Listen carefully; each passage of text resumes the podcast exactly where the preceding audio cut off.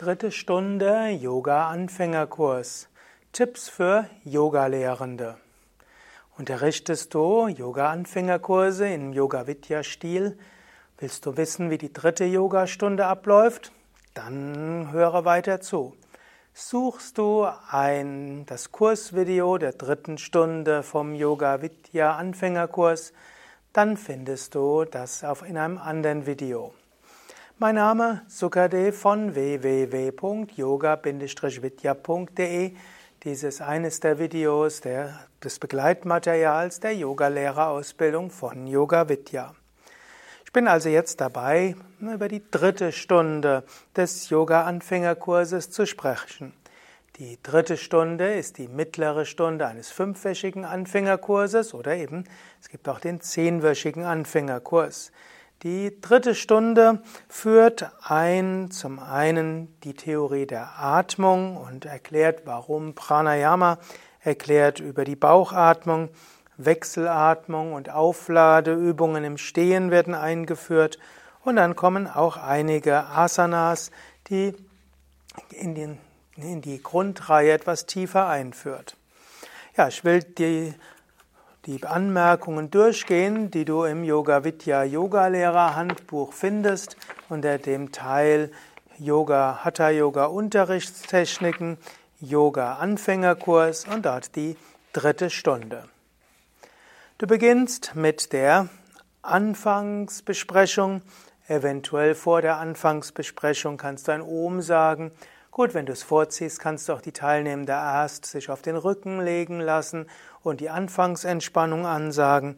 Nach der Anfangsentspannung kommt dann das Aufsetzen und das Om und die Anfangsbesprechung. Da sind immer so zwei Möglichkeiten. Du könntest die Teilnehmenden sich erst aufsetzen lassen und danach hinlegen lassen oder du lässt gleich am Anfang die Teilnehmenden schon ab der zweiten Stunde sich hinlegen für die Anfangsentspannung, anspannen, loslassen, Bauch atmen, ein Moment in die Stille, dauert etwa drei, vier Minuten. Danach bittest du deine Teilnehmende, sich aufzusetzen, vielleicht Knie beugen unter Zuhilfenahme des Knies sich aufzusetzen oder über die Seite sich aufzusetzen. Dann gerade hinsetzen, dreimal Om wiederholen und danach dann ein Mantra und dann folgt dann die Anfangsbesprechung. Und bei den Yoga Vidya Anfängerkurs ist die Anfängerbesprechung immer zuerst mal die Frage, wie ging es mit dem Üben letzte Woche? Wenn du wenige Teilnehmende hast, drei, vier, fünf oder bis acht, könntest du auch eine kleine Runde machen, mindestens in der zweiten und dritten Woche kannst du das machen. Jeder sagt, wie er geübt hat. Diejenigen, die geübt haben, berichten davon, wie schön das ist und welche guten Erfahrungen sie hatten. Auf diese Weise werden die anderen motiviert. Diejenigen, die jetzt zum zweiten Mal sagen, dass sie nicht geübt haben, bekommen vielleicht die Motivation beim nächsten Mal zu üben. Du könntest ein paar Tipps geben, was sie vielleicht üben können, dass sie vielleicht nur eine oder zwei Übungen ausprobieren können. Und diejenigen, die berichtet haben, wie sie geübt haben, denen könntest du auch eine Ermutigung geben. Wenn sie berichten, dass etwas schwierig ist, dann schlag ihnen vor, es etwas sanfter zu machen. Wenn sie berichten, dass inzwischen, dass sie mehr Input brauchen, dann dann gib ihnen etwas Input, wie sie mehr üben können. Und falls jemand trotz sagt, er kommt, kriegt es zu Hause nicht hin mit dem Üben, dann sag eben auch, auch einmal die Woche in den Yoga-Unterricht zu gehen, allein ist schon gut und hat viele positive Wirkungen. Also setz deine Teilnehmenden nicht unter Druck, aber motiviere sie sanft. In den meisten Fällen werden Yoga-Lehrende ihre Teilnehmenden dazu motivieren können, mindestens mehrmals die Woche zu üben. Eventuell kannst du ja auch das kurze Praxisvideo, das es zu dem zehnwöchigen Yoga Vidya Anfängerkurs gibt, auch empfehlen. Eventuell auch die, den Link zur Sendung deinen Teilnehmenden geben, vielleicht auch mit einem Handout. Gut, nach dieser Anfangsbesprechung kommt die, der theoretische Teil und dort geht es natürlich diesmal um die richtige Atmung, also Pranayama. Dort erklärst du, warum es wichtig ist, durch die Nase ein- und auszuatmen. Wenn du jetzt die Yoga Vidya Yogalehrerausbildung mitmachst, solltest du es inzwischen wissen. Wenn du nicht wissen würdest, was du in diesem theoretischen Teil sagen kannst, dann schaue dir einfach den Vortragsteil ein der dritten Woche des zehnwöchigen Yoga Vidya Anfängerkurses. Dort kannst du dann hören, was ich dort zum Beispiel sage in dieser dritten Woche des Yoga Anfängerkurses. Dann kannst du auch besprechen über die Bestandteile der Atmung, Bauchatmung, Brustatmung, Schlüsselbeinatmung und erklären, warum die Bauchatmung so wichtig ist. Es gibt physiologische Gründe, weil man beim, durch den Bauchatmen mehr Luft rausatmet, die Lufterneuerung vollständiger ist. Außerdem kann das venöse Blut durch die tiefe Bauchatmung besser zum Herzen kommen. Die Bauchorgane bekommen eine gute Massage. Es hilft, sich innerlich zu zentrieren. Das Sonnengeflecht, die innere Sonne, wird aufgeladen. Und so kannst du auch sprechen über Prana, die Lebensenergie. Ich habe immer bei der dritten Stunde des Anfängerkurses das Konzept von Prana auch mit eingeführt, nämlich das Konzept der Lebensenergie. Es gibt sogar bestimmte kleine Versuche, die Menschen zeigen können, wie wichtig Lebensenergie ist. Es gibt zum Beispiel den Armversuch, den ich in einem anderen Video schon mal erklärt hatte, im Rahmen des Kundalini-Yoga-Teils der Yoga-Vidya-Schulung. Also, es ist wichtig, tief mit dem Bauch zu atmen und immer wieder zwischendurch vollständig ausatmen und sanft einatmen. Man kann Atmung auch besonders üben, die tiefe Bauchatmung, um, um Stress zu beruhigen, um Lampenfieber, Prüfungsangst und so weiter zu reduzieren bzw. zu transformieren in positiv wirksame Energie. Als Teilnehmer der Yoga Vidya Ausbildung kennst du wahrscheinlich auch die Lampenfieber Transformationsatmung oder du findest sie angeleitet im Internet. Nach diesem theoretischen Teil beginnt es dann mit dem praktischen Teil. Dort kannst du als erstes eine Aufladeübung im Stehen üben. Also, du bittest deine Teilnehmende, sich aufzustellen und tief mit dem Bauch erst zu atmen. Sie können sich dabei vorstellen, zum Beispiel einatmen, dass Licht und Energie hineinströmt und in den Bauch hineingeht und beim Ausatmen, dass diese Energie in alle Zellen des Körpers hinströmt. Einatmen entweder Energie von oben oder mit allen Zellen der Haut aufnehmen, in den Bauch hineinatmen und dann beim Ausatmen die Energie überall hinschicken. Und du kannst auch erwähnen, dass man diese Übung auch machen kann, um ein bestimmtes Körperteil mit Energie mit zu versorgen. Also wenn man ein Handgelenksproblem hat, Einatmen Energie in den Bauch, Ausatmen vom Bauch zum Handgelenk. Oder genauso auch in die Knie, in den Kopf oder überall hin. Und nachdem du diese Atemübung hast machen lassen, dann kannst du kurz sprechen über die Wechselatmung. Die Wechselatmung als eine der vielen Pranayama-Techniken, um Prana, die Lebensenergie zu aktivieren, Nadis Energiekanäle zu reinigen, Chakras zu öffnen. Sprich ein paar Worte, warum die Wechselatmung gut ist, dann zeige, wie die Handhaltung in der Wechselatmung ist, erläutere den Rhythmus 4, 16, 8, aber sage dann auch, dass du heute zunächst mal nur den Rhythmus 4 zu 4 zu 8 machst, 4 Sekunden einatmen, anhalten und 8 Sekunden ausatmen. Sei nicht erstaunt, wenn du feststellst, dass die meisten Menschen Schwierigkeiten haben zu verstehen, Zeige und Mittelfinger zu beugen. Du kannst das Teilnehmenden einzeln zeigen. Meistens, wenn du so zeigst, hier Zeige Mittelfinger mit der linken Hand anfassen, diese beugen und dann die Naselöcher verschließen mit Daumen und Ringfinger, können es die meisten. Nur zu sagen, sie sollen Zeigefinger, Mittel beugen, Zeigefinger, Mittelfinger beugen, führt meistens dazu, dass die Hälfte das nicht versteht, wie das gehen soll. Ihnen zu zeigen, diese Finger zu berühren und sanft zu beugen, das wiederum kriegen fast alle hin. Und eventuell wird der ein oder andere, obgleich du gesagt hast, mit Daumen und Ringfinger die Nasendurchgänge zu verschließen, den Zeigefinger nehmen oder den Mittelfinger oder wird die Finger vom Punkt zwischen Augenbrauen geben, dann gehst du halt im Laufe der Stunde oder bei der Wechselab mal kurz zu dem Mensch hin und zeigst es oder spätestens beim nächsten Mal. Es wird kein Schaden entstehen, wenn der ein oder andere die Finger an, nicht an die richtige Stelle gibt. Aber in der fünften Stunde des Anfängerkurses sollten alle die Wechselatmung gut machen. Achte auch darauf, dass die Schulter, die Teilnehmenden nicht die Schulter zu Ohren zieht oder den Kopf zu schräg macht, sondern hilf während der Wechselatmung auch, dass die Teilnehmenden gerade sind, Schultern entspannt, Kopf in der Mitte. Lass so etwa acht bis zehn Runden üben. Eine Runde ist links einatmen, anhalten, rechts aus, rechts ein, anhalten, links aus. Beim Rhythmus 4 zu 4 zu 8 dauert das auch nicht sehr lange. Und danach kannst du die Teilnehmenden auch bitten, kurz sitzen zu bleiben, die innere Ruhe zu spüren. Und wenn du sie auf diese innere Ruhe aufmerksam machst, verstehen die Menschen, wie wirkungsvoll die Wechselatmung ist.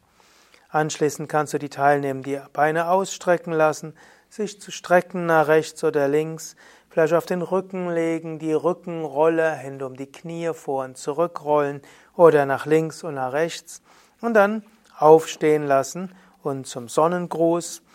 Sonnengruß lässt du erstmal zwei Runden im Rhythmus machen, machst es typischerweise mit, danach wieder zwei langsame Runden und dabei genauer korrigieren und zum Schluss nochmals zwei Stunden im oder zwei Runden im Rhythmus.